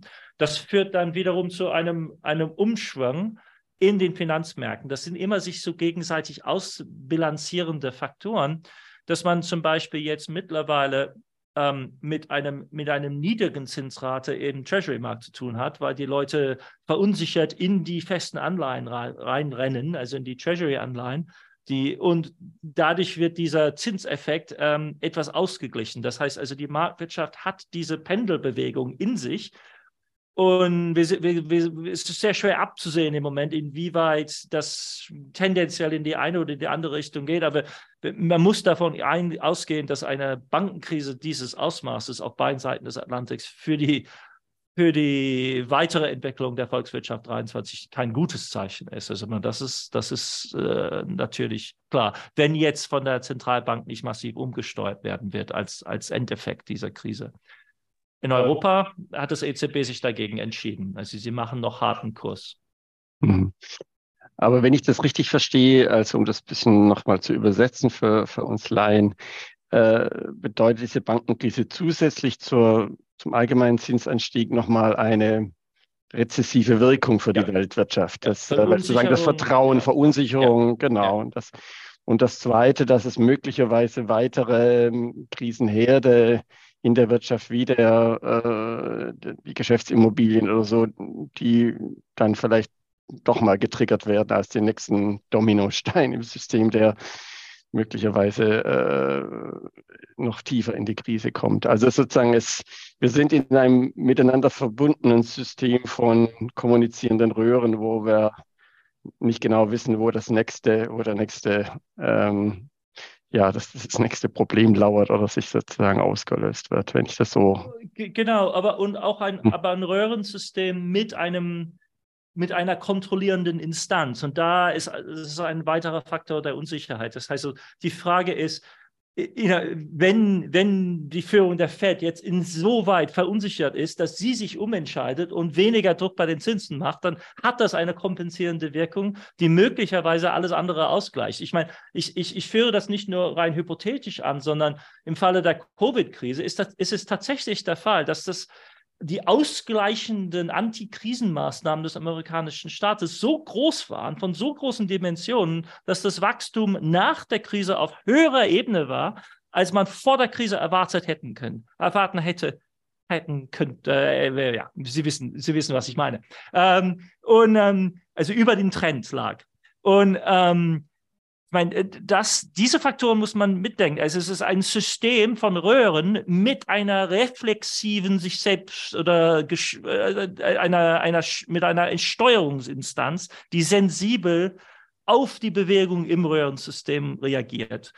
Oder eben nicht im EZB-Fall. Das EZB denkt sich wohl, freut sich gewisserweise wohl über diesen Schock, weil sie ja sie, sie Mühe hatten, gewisserweise die Inflation in Europa abzubremsen, sondern sie werden das gewisserweise einkassieren jetzt als negativen Schock und versuchen dadurch den Effekt zu erzeugen, den sie, den sie bisher, also dass die EZB-Zinspolitik ist ja bisher wenig, Erfolg, äh, wenig erfolgreich im, im Abbremsen der europäischen Konjunktur. Und darüber haben sie sich Sorgen gemacht. Wenn ich hier mal kurz reingehen darf vom Publikum aus. Es gibt jetzt hier einige Fragen, unter anderem äh, von, von John, der fragt äh, zu deinem Kommentar, was die Arbeitsplätze angeht, dass jetzt äh, dadurch, äh, dadurch Arbeitslosigkeit in Kauf genommen wird oder ja, aktiv befördert wird. Und er schreibt, äh, die Arbeitskräfte werden doch dringend im Bereich Green Tech und Renewable Energy gebraucht. War das der Plan? Also vielleicht da noch mal ein bisschen was dazu zur Rolle zwischen diesen äh, ja. den, den Leitzinserhöhungen und, und, und Arbeitsplätzen in der Situation, wo wir Fachkräfte eigentlich brauchen. Von, von einem Plan kann man, glaube ich, nicht davon na, nicht ausgehen. Aber es ist tatsächlich der Fall, dass in Europa und in Amerika diese Zinspolitik unter dem Zeichen gemacht wird, dass wir es im Moment mit einem mit einem leergefegten Arbeitsmarkt zu tun haben in sehr großen Teilen der, in der, der entwickelten Welt, also in Amerika und, und Europa in beiden Fällen, mit, mit, mit einer an der Vollbeschäftigung grenzenden Beschäftigungsstand. Und das macht mehr Druck. Äh, nicht dass, man, nicht, man, nicht, dass man das bei den Löhnen in Europa vor allem sieht, aber es, es besorgt die, die Entscheidungsträger bei den Zentralbanken. Und es entschärft die Situation in dem Sinne, dass die Zinsen steigen und dadurch nicht gewisserweise, dass wir dadurch nicht unmittelbar in die Rezession und die Massenarbeitslosigkeit hineinkommen, sondern wie diese Frage andeutet, tendenziell gewisserweise eine sehr, eine relativ dynamische Entwicklung steuern können. Ob man gerade eine, eine kapitalabhängige und die, die, die Energiewende ist ja eine hochkapitalintensive Sache. Das ist ja das gewisserweise das Problem. Also wenn die Solaranlagen und die Windanlagen stehen, dann ist die, ist die, die, die weitere Energieerzeugung relativ kostengering. Ähm, äh, also es ist zum Teil praktisch für, für Nullkosten aber die, die Anlage ist, ist sehr kapitalintensiv. Und gegen diesen Hintergrund ist ein, eine Welt mit höherem Zinsspiegel für die Energiewende eigentlich nicht sehr vielversprechend, sondern eher das Gegenteil. Aber es könnte tatsächlich zu einer um Umschichtung der Arbeitskräfte führen. Politisch muss man sagen, dass, dass die Geschichte lehrt, dass Umstrukturieren bei einem regen Arbeitsmarkt tendenziell eher zu vertragen sind, zu ertragen sind, als bei einem bei, einer, bei einem höheren Arbeitslosenstand, weil das, was die Leute dazu führt und verleitet, sich an bestehende Arbeitsgäste zu klammern, ist ja die Furcht vor der Arbeitslosigkeit. Ähm, die Leute sind eher zu Experimenten und zur Mobilität zu bewegen, in dem Fall, in dem sie davon ausgehen können, äh, an einem neuen Standort zum Beispiel auch an einen Job zu kommen, sodass man tendenziell beim Strukturwandel meiner Meinung nach, und das war auch eines der Anliegen des Projektes, an dem Jörg und ich zusammengearbeitet haben, gewisserweise bei einer, bei einer High Temperature, also eine auf, auf, auf Hitze fahrende äh, äh, Wirtschaft, ähm, äh, das, ist, das ist für dieses Strukturwandel im Grunde eine viel ein versprechendere Szenario als Unterbeschäftigung. Das, wenn ich da jetzt nochmal reingehen darf, das finde ich spannend, weil ich habe mir das gerade gedacht und dann schreibt Janis das hier und kriegt gleich ganz viele Stimmen. Das heißt, interessiert äh, auch viele Leute. Ist das nicht wenn wir jetzt über die Regulation von, von Arbeitskräften sprechen, ist das nicht eine Rolle, die eigentlich schon gar nichts mehr mit Geldpolitik zu tun hat? Die Zentralbanken sind doch für die Regulierung der Geldpolitik für, äh, verantwortlich. Und wenn wir dann so über die grüne Transformation reden, da wird ja ganz gerne gesagt, das dürfen die Zentralbanken gar nicht da mhm. jetzt irgendwie grüne Anleihen bevorzugen. Mhm. Und jetzt reden wir aber darüber, dass jedenfalls zur Abdämpfung des Wirtschaftswachstums und äh, der, der Abkühlung, dass das, dass das jetzt okay ist. Also vielleicht noch mal ein bisschen über die Rolle der Zentralbanken und, und, äh, und äh, der Geldpolitik ganz generell? Weil äh, verschwimmt da jetzt gerade nicht einiges? Ja, es ist eine sehr, sehr interessante Frage. Und es ist eines der unausgesprochenen, gewisserweise der, der hintergründigen Gedanken bei der, bei der konventionellen Interpretation der Rolle der Zentralbank. Also sie stehen ein für Geldwertstabilität. Wenn man aber danach fragt, wie diese Geldwertstabilität gesichert werden soll, dann kommt man in Diskussionen über die reale Wirtschaft. Und man kommt zwangsläufig in Diskussionen über den Arbeitsmarkt. Und ähm, das wird verklauselt ausgesprochen, euphemistisch. Ähm, die Fachsprache der VWL ist Englisch und die Begriffe lauten zum Beispiel Second Order Effects und also Effekte der zweiten Ordnung. Und Effekte der zweiten Ordnung sind die Reaktionen von Arbeitnehmern, gewerkschaftlich organisiert, muss man sich dazu denken in gewisser Weise, auf Preissteigerung. Und Zentralbanken in der ganzen Welt machen es sich zum Ziel, äh, Effekte der zweiten Ordnung, Second Order Effects, einzudämmen. Das heißt, sie nehmen nicht nur eine Position in Bezug auf die für die Geldwertstabilität ertragbare Arbeitslosigkeit, das sogenannte Non-Accelerating Inflation Rate of Unemployment, also die Arbeitslosigkeit, bei der die Inflation nicht beschleunigt, das ist ein, ein, Grundbestandteil der modernen Zentralbankpolitik, also Bezug auf Arbeitsmarkt, sondern implizit mit dieser Diskussion über Effekte der zweiten Ordnung beziehen sie verteilungspolitisch Position, weil wenn man die Effekte der zweiten Ordnung unterdrückt, heißt das, dass man die Effekte der ersten Ordnung durchlässt und dann möglichst verhindert, dass irgendjemand darauf reagiert. Das heißt, dass die Inflation ist ein reiner Effekt der Preissteigerung ohne eine Reaktion der Löhne. Und es, es gibt Zentralbanker, unter anderem auch äh, der, der, der Boss der, der britischen Zentralbank, die ganz explizit auf äh, die, die Arbeitnehmer in Großbritannien aufgefordert hat, äh, bei den Löhnen ähm, äh, nachzustehen und, und äh, keine äh, überzogenen Lohnforderungen zu stellen, um seine Arbeit zu erleichtern. Und es geht noch weiter darüber hinaus, wenn man also richtig reindenkt in die Logik der Zentralbankenpolitik, argumentieren sie sogar strategisch. Also da muss man, und das hört sich konspirativ an, aber man muss da nur die Papiere zum Beispiel des BIS Sachs-Aufwelt lesen. Sie beschreiben zwei Zustände der Welt. Es gibt einen Zustand der Welt, in dem die Zentralbankpolitik einfach ist. Und ein Zustand der Welt, in dem die Zentralbankpolitik einfach ist, ist eine Welt, die nicht sensibilisiert ist für Preisentwicklung. Das heißt, wo die Tendenz zu Effekten der zweiten Ordnung, diese Reaktion der Arbeitnehmer, tendenziell schwach sind. Und das ist die Welt, die sie präferieren. Und die Welt, die sie, für sie problematisch ist, ist eine Welt, in der es diese Tendenz, also die Reaktionsschnelligkeit der Gesellschaft auf die Inflation höher liegt was impliziert, dass die Zentralbanken strukturell eine Welt befürworten und bevorzugen mit einer möglichst geringen, einem möglichst geringen Organisationsgrad der Arbeiterschaft. Und das wird mehr oder weniger offen ausgesprochen und Ziel der gegenwärtigen Weltpolitik war, und das, in BIS-Papieren kann man das also klipp und klar nachlesen, möglichst schnell auf die Inflation einzuwirken, sodass nur nicht die Gesellschaft in gewisser Weise in Bewegung gerät und sich so weit organisiert, um auf diese Preise zu reagieren. Und die, der, zugrunde, der zugrunde liegende strategische Idee ist, wenn man den, das Feuer schnell genug löscht, dann bemühen sich die Leute nicht um eine freiwillige Feuerwehr. Also, wenn man schnell genug einschreitet, dann stoppt man diese gesellschaftliche Organisationswelle, die sonst zwangsläufig gewisserweise nötig ist, um defensiv gegen, auf, auf Preisinflation zu reagieren. Das heißt also, jede Stufe wird, wird tendenziell durchdacht und, und mit inkorporiert. Das heißt dann, das ist das sogenannte Zwei-Welten-Modell. Das mhm. Zwei-Welten-Modell ist ein, eine Welt, eine Welt, die für Inflation sensibilisiert ist und eine Welt, die desensibilisiert ist.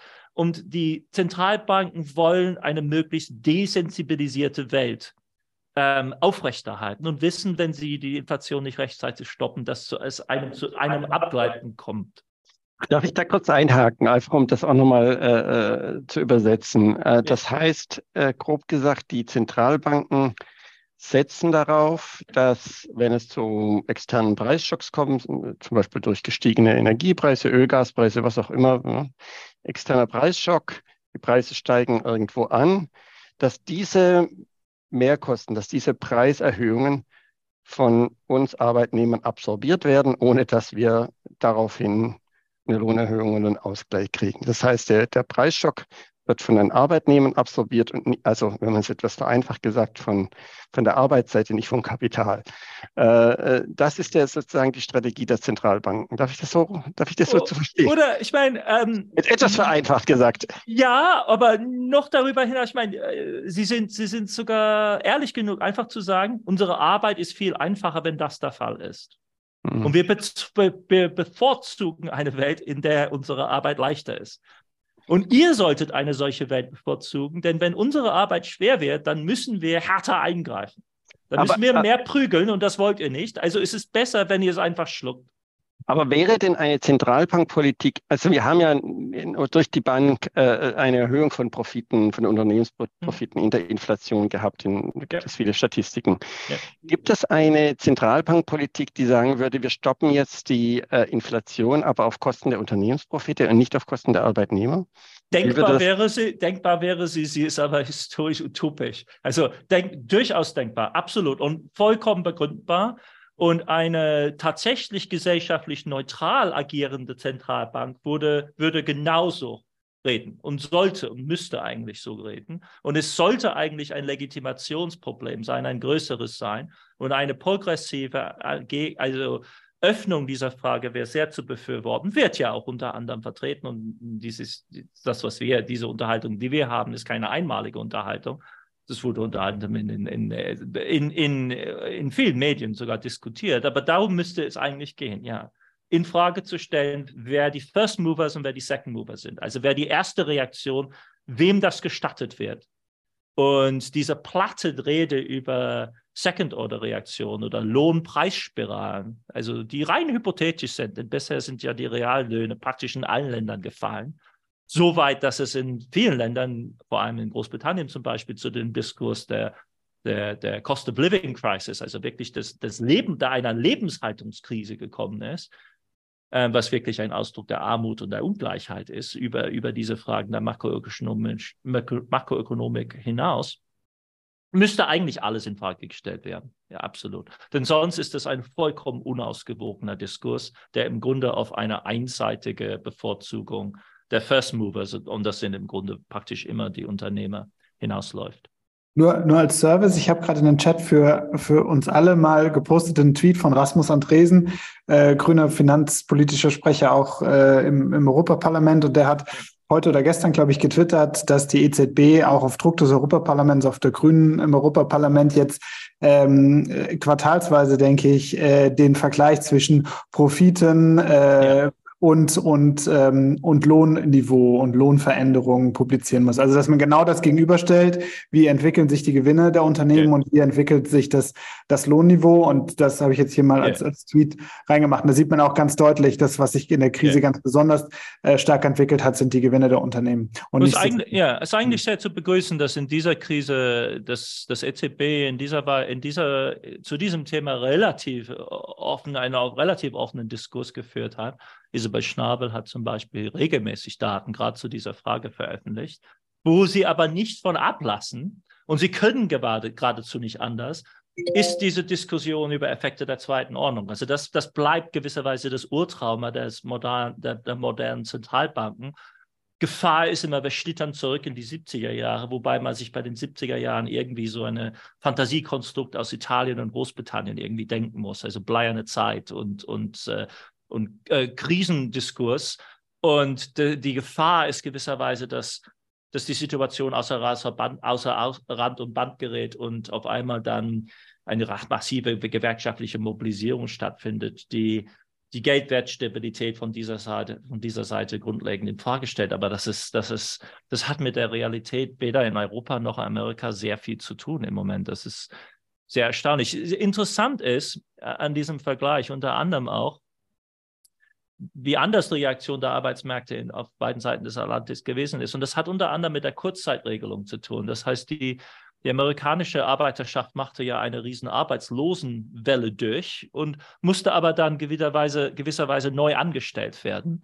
Und das, das gab der Amerikanisch, den amerikanischen Arbeiterinnen eine gewisse Verhandlungsmacht 2021, 2022. Natürlich auf individueller Basis, nicht kollektiv, was in Europa tendenziell fehlte, weil natürlich, äh, weil, weil, weil, weil durch die Kurzarbeitssysteme, die in Europa so erfolgreich eingesetzt worden sind, im Grunde die, die, die Arbeiterinnen prinzipiell im, im Durchschnitt tendenziell auf ihre Posten geblieben sind, sodass diese, dass dieser Verhandlungsmoment gar nicht eingetreten ist. Und das erklärt unter anderem auch, die etwas äh, zwie äh, zwiespältige Entwicklung der, der Löhne auf beiden Seiten. Also das heißt, die amerikanischen Reallöhne, das Verhältnis zwischen Nominallohn und Preis, ist, ist relativ schneller angestiegen als in Europa bisher. Jörg, magst du noch eine Frage, machst du noch von dir aus? Weil ich habe noch äh, zwei, drei Fragen aus. Nee, mach mal. Mach soll, mal. soll ich mal machen? Ja. Ähm, äh, also eine Frage, die ganz oft kam, ist zwar nicht die hochgewurteste, aber die kam einfach sehr oft, ist nochmal die Frage zur Credit Suisse zurückzukommen, ähm, weil die Credit Suisse und die UBS ja jetzt zusammen eine mega giganten Monsterbank äh, sind, die größte Bank äh, in Euro, äh, die größte Bank der Welt dann mittlerweile, ähm, die zwei zusammen. Ich weiß nicht, du sagst uns nochmal genau, wie groß sie ist und ob das nicht selbst jetzt schon, wenn wir über Too Big to Fail reden, eigentlich ein riesengroßes Problem ist und inwieweit das dann überhaupt äh, überhaupt schon durch ist, weil das widerspricht ja auch, äh, so wie hier äh, geschrieben wird, ähm, in, in, den Fragen auch, auch dem schweizerischen Recht, dann einfach zu sagen, ihr Aktionäre, ihr habt das jetzt zu schlucken und zack, so geht das, keine Due Diligence, sondern quasi über Nacht diese Übernahme zu machen. Also da vielleicht nochmal ein bisschen eine Einschätzung, ist das Thema Credit Suisse damit wirklich jetzt am Ende? Und was passiert mit dieser Credit Suisse UBS? Wird die sofort dann kleiner gemacht oder haben wir da jetzt einen Too Giant to Fail? Habe ich heute schon ganz oft gelesen. Ähm, das war ja auch immer der Grund, warum, warum die Schweizer Behörden auch also diese, diese Zweierbank, äh, das Zweierbanksystem präferiert haben. Diese Übernahme durch UBS ist ja wirklich eine Notlösung. Die Credit Suisse äh, wird de facto, löst sich de facto auf, ist ja nicht mehr, ist ja nicht mehr tragbar als unabhängige Bank. Die Alternativen sind also eine eine Desas ein desaströses Scheitern oder das Unterbringen von Teilen von Credit Suisse bei, auf irgendeiner anderen Bilanz. Es kann sein, dass mit der Zeit nach der Stabilisierung zum Beispiel das Schweizer Geschäft der Credit Suisse ab, verkauft werden kann oder das Investmentbanking-Teil kann zum Beispiel. Es war ja, es ist ja eine amerikanische Firma, die Credit Suisse gekauft hat. Man könnte das wieder unabhängig machen und, und ähm, auf dem amerikanischen Markt situieren. Also das sind, glaube ich, Vorschläge und Ideen. Das war, man muss es sagen und betonen, nicht das Ziel der UBS, Credit Suisse zu übernehmen. Also man, man, kann, man kann hier also nicht von einer, das ist eine sogenannte, in Amerika nennt man das eine, eine Schrotflintenheirat, also eine Shotgun Wedding. Es ist eine erzwungene, eine, äh, äh eine erzwungene, erzwungene Ehe.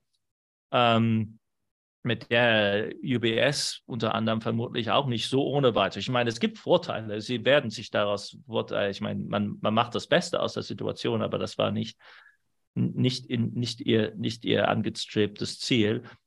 Ist die Lage der Schweizer Behörden dadurch noch extremer? Absolut, ja. Ich meine, damit ist, wir sehen es ja. Ich meine, UBS und Credit Suisse wären ja, wie wir jetzt sehen, bereits too big to fail. Das, das, das Endprodukt dieses Systems wird noch mehr äh, in, dieser, in, dieser, in dieser Rolle gezwängt. Also man, man muss sagen, dass diese Banken dieser Größenordnung, also das, was jetzt entsteht, unterliegen ja einer mehrfachen Regulierung, nicht nur eine nationale, sondern eine globale Regulierung im Sinne in, unter dem System der sogenannten Basel-Regeln.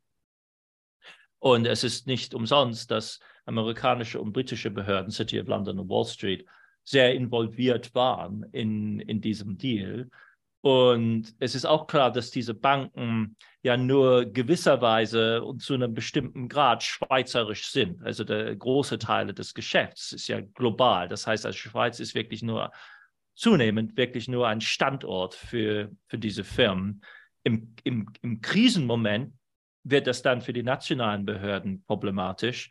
Aber deshalb sind ja auch diese Swaplines da, um gewisserweise der Schweizer Nationalbank zu ermöglichen, als als Filiale gewisserweise des Federal Reserves zu fungieren und, und was sie 2008 gemacht haben. Sodass also das äh, es ist für die Schweizer Behörden ein Problem. Sie, das war, dies ist nicht ihr, ihre Absicht gewesen, weder ihre Absicht noch das der UBS. Aber unter den gegenwärtigen Bedingungen ist das gewisserweise die einzige gangbare Art. Aber das sich, äh, das sich daraus ergebende Riesenunternehmen wird gewisserweise einer mehrfachen globalen Absicherung unterstehen.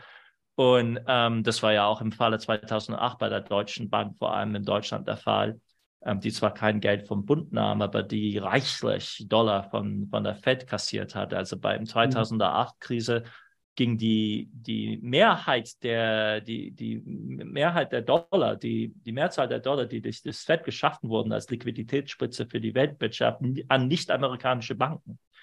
Ähm, selbst das Geld, das in New York verteilt worden ist, von den Swaplines, also das Geld, was über das EZB oder das Bank of England oder der Schweizer Nationalbank geleitet worden ist, gar nicht zu sprechen. Sodass wir bereits in einem System existieren, in dem diese wirklich großen Banks, Banken, die sogenannten G-SIPs, de facto in einem weltweiten System operieren. Also die, die Bank, die, die in meiner Meinung nach äh, in der kritischsten Position ist, nicht, nicht finanziell, sondern geopolitisch, äh, äh, ihre Labilität ergibt sich gerade aus, dem, aus diesem Faktum, dass die Großbanken, ob sie es wollen oder nicht, im Prinzip eingespannt sind in das amerikanische Machtsystem. Und, und das heißt, dass die, die, die wirklich sensible Großbank dieser Art nicht die Credit Suisse ist, die, die fest verankert ist im europäischen, amerikanischen System, mhm. sondern HSBC, also die Hongkonger Bank, die, die gewisserweise, also die, die sogar Geld druckt für die Hongkonger Regierung und die wirklich unter massivem Spaltungsdruck steht zwischen den gewisserweise nach Westen orientierten Teil des Geschäftes das vormals gewisserweise Hongkong war ja ein asiatisches Pendant für Zürich und Basel. Das war ja, funktionierte ja auf einer, auf einer ähnlichen Basis, wo aber die Zukunft offensichtlich bei, bei China, bei Mainland also äh, zusammenhängt mit Shanghai und, und Beijing. Und, und diese Bank steht unter wirklich massivem äh, Druck, ähm, sich, sich selbst zu spalten, also gewisserweise von sich selbst einen Auflösungsprozess in Gang zu setzen gerade weil diese großen Banken nicht mehr gewisserweise lokal reguliert werden können, sondern gedacht werden müssen als Teile der mittlerweile global operierenden Geld- und Machtsysteme. Hm. Das ist, glaube ich, nochmal ein Thema für, eine, für ein ganz eigenes Webinar, aber wenn man ja. Fail hört, dann so Bei Gelegenheit. das ist ja gerade das, das ganze Problem, das ganze Problem daran. Wir, wir haben jetzt noch sechs Minuten. Ähm, ich würde gerne noch die zwei Top-Fragen, die ich noch nicht drangenommen habe, die ändern sich gerade so ein bisschen. Also tut mir leid, wenn es wenn es manchmal, wenn ihr denkt, eure Frage hätte längst drankommen sollen, aber sie springen immer ein bisschen durch die Gegend. Ähm, die erste Frage verstehe ich nicht komplett, aber Adam, wahrscheinlich verstehst du es direkt. Paul Amos Kreiner fragt, deutlich wird jetzt, dass die FED die private Geldschöpfung der Banken umfänglich beglaubigt, sodass die private Natur wie ein Hohn wirkt. Doch welche Bedeutung hat der mühsam aufrechterhaltene private Charakter der Geldschöpfung für den Kapitalismus? Okay, äh, tolle Frage. Recht abstrakt, aber im Grunde einleuchtend in dem Sinne, es geht zurück auf diese, das Thema, das hier Jörg auch thematisiert hat. Ich meine, es ist ja ein sich wiederholender Zyklus. Das heißt also, die Privatbanken geraten in Krise und müssen dann unter, unterstützt werden durch den Staat. Inwieweit kann man also in gewisser Weise überhaupt noch von einem Privatbankensystem reden? Was die Banken machen, sie sind Kredite schöpfen. Sie schaffen in gewisser Weise ihre eigenen Einlagen, verteilen sie dann untereinander, betreiben das als privates Geschäft, schöpfen reichlich Gewinne ab und riesige Gehälter für die Bankiers, die sich daran beteiligen. Und im Endeffekt, wenn es dann ernst wird, verlassen sie sich auf den Schutzsterben des Staates. Also meine Antwort darauf wäre, von vornherein einfach davon auszugehen, dass das tatsächlich ein ein, ein, eine gemischte politische Ökonomie ist. Ich, ich, ich sehe ein, dass gewisserweise die Bankiers, die sich als private, reine private Akteure geben, das ist natürlich eine Heuchlerei, das ist ein, ein Zynismus. Sie, sie, wissen genau, dass das im Krisenmoment nicht der Fall ist. Aber ich denke, dass die ernsthaft, die ernsthaft operierenden Akteure in diesem System weniger ideologisch sind und sich von vornherein eigentlich verstehen als Teil eines einer Elite, eines Etablissements, eines Status quo, wo es tatsächlich der Fall ist, dass es eine ähm, ein, wirklich ein, ein, eine Zirkulation gibt von Eliten zwischen den privaten Banken, zwischen den Zentralbanken. Das geht hin und her. Das sagt jede kritische politische Ökonomie und das sagt jede einigermaßen konkrete Soziologie dieser, dieser Laufbahnen. Und ähm, das ist die Realität unseres Systems. Also man sollte da gar nicht kommen mit klaren, klar, äh, äh, klaren Unterscheidungen zwischen Privatsektor und öffentlich, sondern ja, die, die Frage, die, die, die Prämisse der Frage ist absolut richtig. Es ist ein, ein Verbundsystem. Wir, wir leben in einer gemischten Wirtschaft, auch im Finanzsystem. Die Frage ist natürlich, ob unter diesen Umständen die Gewinne, aber vor allem auch die Gehälter in irgendeiner Weise vertreten werden können. Und das, das ist eigentlich die, die Knackfrage. Das, die, die Vermischung, die Hybridität an sich ist, ich meine, reell auch für die anderen, für viele anderen Sektoren. Ich meine, das ist ja bei, was, bei der fossilen Energie auch nicht anders oder bei, mhm. beim Transportsystem oder bei der Datentechnik. Die sind ja auch alles, das sind ja auch alles hybride Systeme. In diesem System ähm, sind die, ist die Gewinnverteilung, die Risikoverteilung einfach ungeheuer ungleich. Da, da, das, ist, das sollte wirklich der entscheidende politische Punkt sein. Und jetzt noch die letzte Frage, die ich aus dem Publikum stellen möchte, ähm, ist zu dem, was wir vorhin besprochen haben.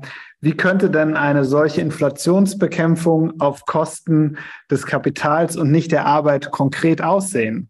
Also wie würde das funktionieren? Ja, das Problem ist, dass wenn man auf das Kapital direkt einschlägt, sie natürlich in zweifacher Form reagieren mit Entlassungen und auf der anderen Seite mit Investitionsstopp. Und das ist die, das ist die, das ist das klassische Problem einer reformistisch ausgelegten Ökonom äh, äh, Wirtschaftspolitik.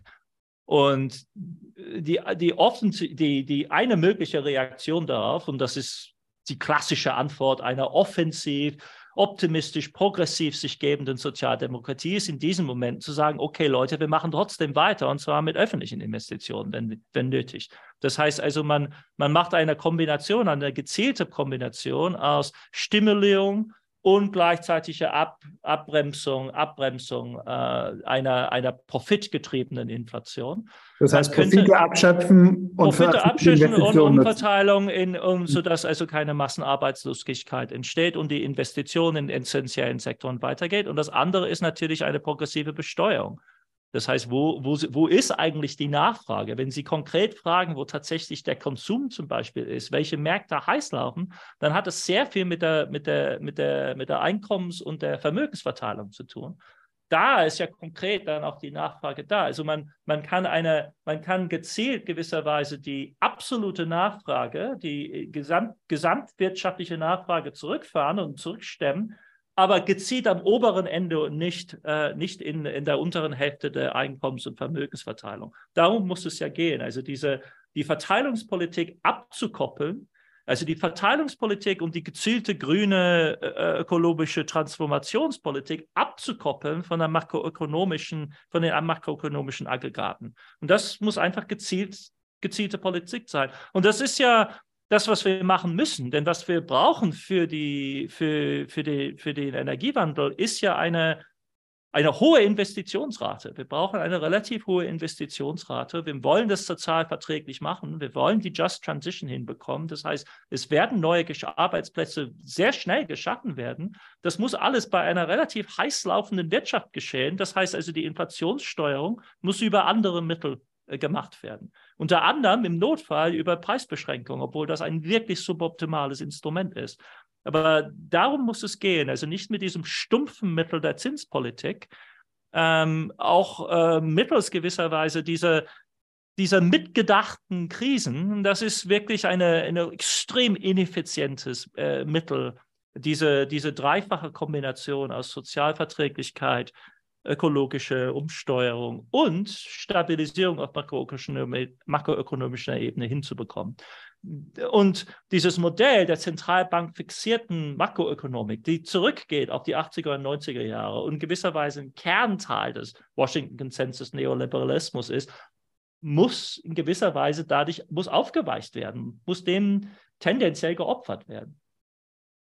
Sehr das spannend. Äh, es ist schade. Genau, Jörg, bitte. Äh, das wäre ja wirklich, äh, ich hätte jetzt Lust, noch eine Stunde weiter zu diskutieren ja. an dem Punkt, aber wir sind am Ende der, der Zeit angekommen. Aber vielleicht können wir bei anderer Gelegenheit das, das fortführen. Ich glaube, das wäre wirklich der Punkt gewesen da. Ja, ähm, also wir sind, glaube ich, am Ende. Max, glaub, ja, die vorgesehene Zeit ist um und ich glaube, überziehen wollen wir jetzt auch nicht. Äh, insofern sage ich erstmal Dankeschön an Adam, dass er nun äh, diese eineinhalb Stunden ja furios auch äh, uns durch die Welt geführt hat und erklärt hat, was gerade passiert. Äh, wirklich ganz herzlichen Dank, ganz herzlichen Dank auch allen ähm, TeilnehmerInnen, allen Fragestellern. Äh, herzlichen Dank an Max und Europe Calling. Max, noch ein letztes Wort von dir. Ich kann nur vielen Dank sagen, auch an alle, ähm, die dabei waren. Über 1600 äh, waren das jetzt am Ende. Hat uns sehr gefreut. Vielen Dank, Adam, für die Kurzfristigkeit und Jörg für die Zusammenarbeit. Und bis zum nächsten Europe Calling. Das wird wahrscheinlich zur Wärmewende sein. Auch ein spannendes Thema, was Verteilungsgerechtigkeit angeht. Bleibt Europe Calling gewogen und bis zum nächsten Mal. Tschüss. Tschüss.